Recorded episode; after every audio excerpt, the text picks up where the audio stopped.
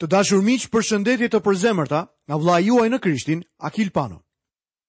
Kam nderin t'ju uroj sot mirëseardhje në këtë emision, në të cilin do të vazhdojmë studimet tona nga fjala e Perëndisë, Bibla.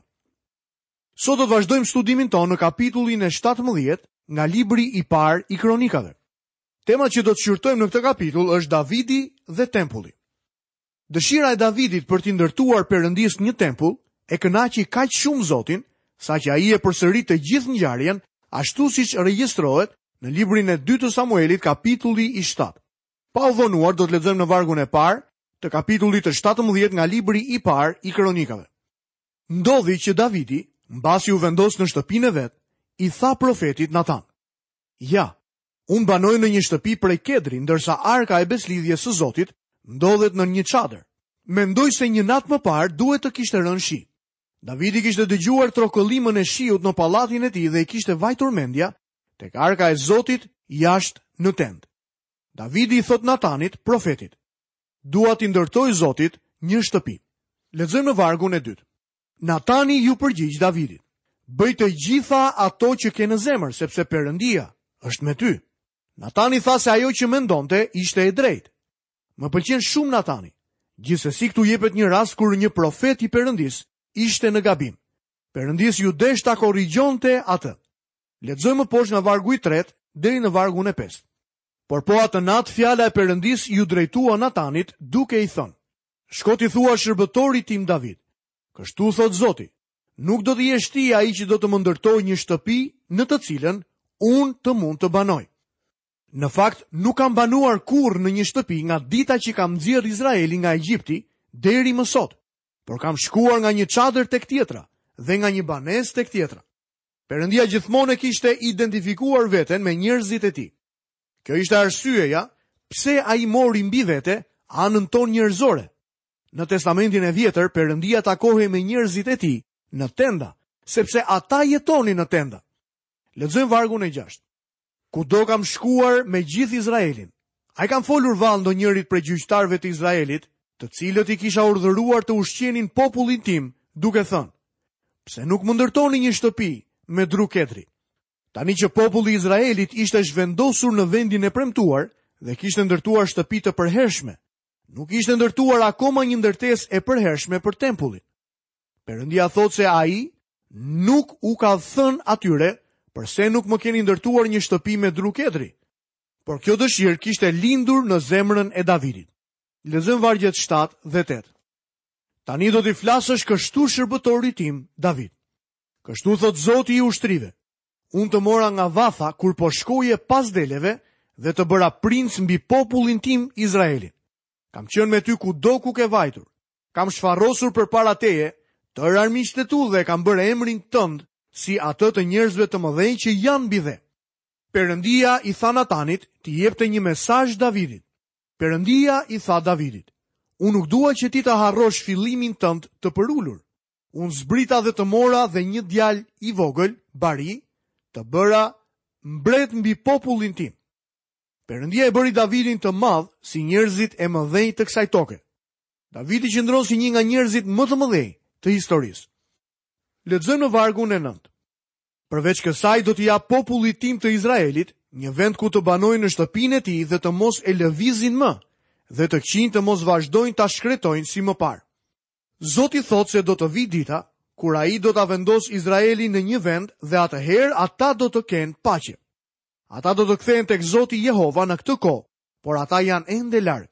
Sot në Izrael ekziston një ndarje nëse ata duhet ta ndjekin apo jo pikëpamjen ortodokse. Lexojmë më poshtë vargun e dhjetë. Qysh prej kohës që kam vendosur gjyqtarët mbi popullin tim të Izraelit, do të poshtëroj edhe tërë armiqtë e tu.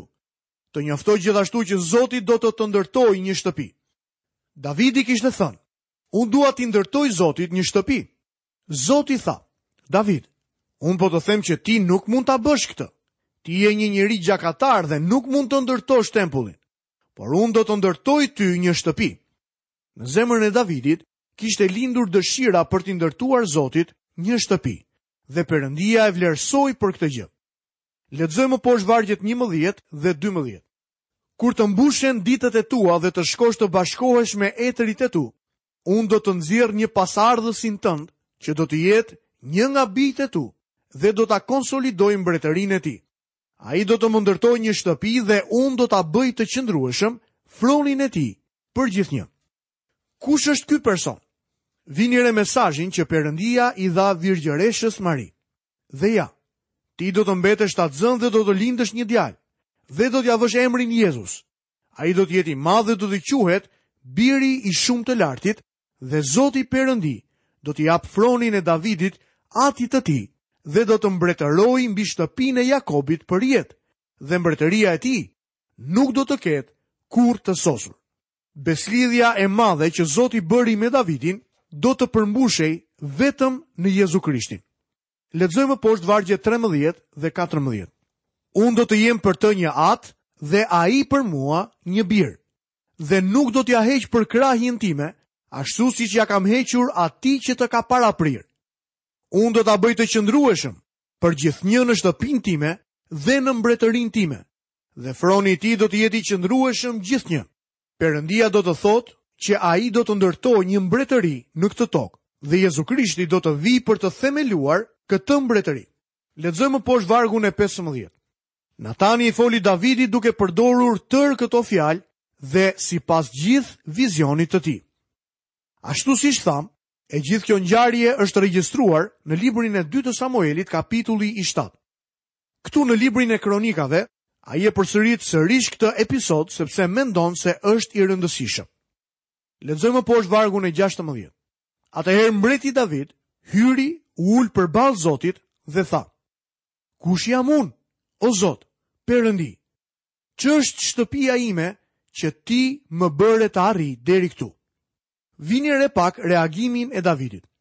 Unë nuk e kuptoj mirësinë, hirin dhe mëshirën tënde. Miku im, unë jam një person tjetër që thotë të njëjtën gjë. Pse vallë ka qenë Zoti kaq i mirë me mua? Përse ka qenë Zoti kaq i mirë me ty? Zoti ynë nuk është i mangët në mëshirë. Shkoni tek ai dhe kini një marrëdhënie personale me të. Ne kemi prej tij diçka. Fjalën e tij. Lexojmë poshtë vargun e 17. Megjithatë, kjo të duk një gjë e vogël para syve të tu, o Perëndi. Ti fole edhe për shtëpinë e shërbëtorit tënd për një të ardhme të largët dhe më konsiderove sikur të isha një njeri i rangut të lartë, o Zot, Perëndi. Kjo është një deklaratë e mrekullueshme. Ata po kërkonin për një person që do të vinte. Ai do të vinte nga fara e gruas. Ai do të vinte nga Abrahami.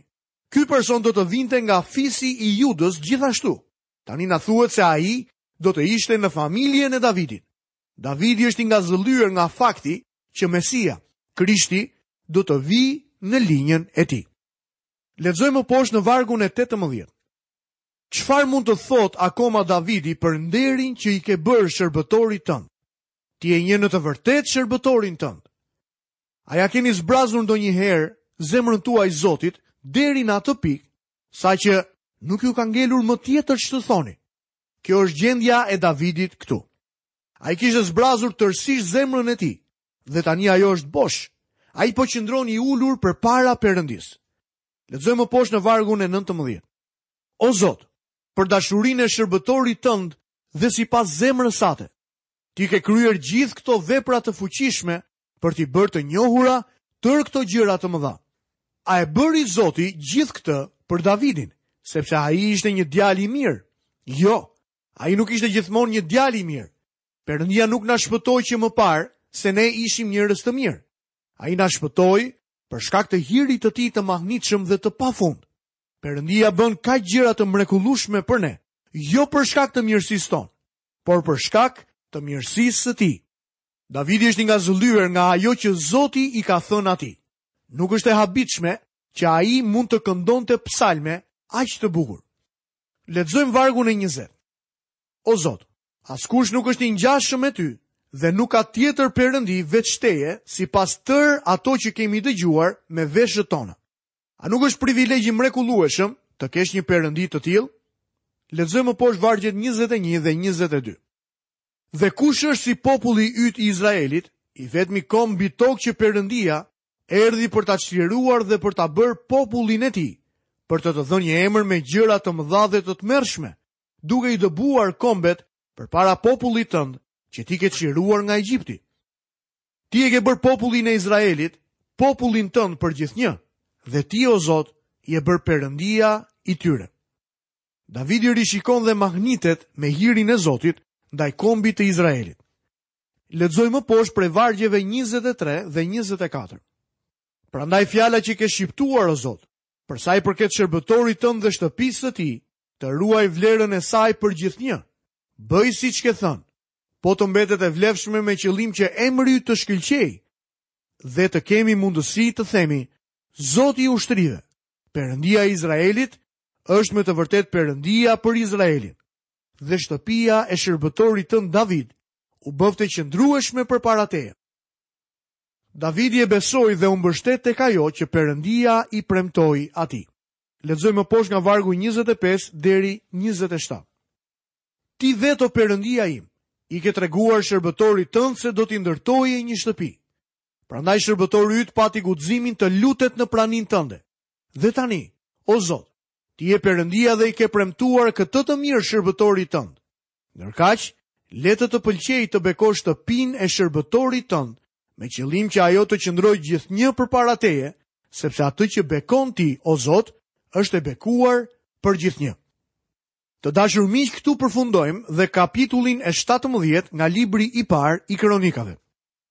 Në kapitujt tetëmbëdhjetë deri njëzet në kapitujt në vijim do të shohim luftrat e Davidit.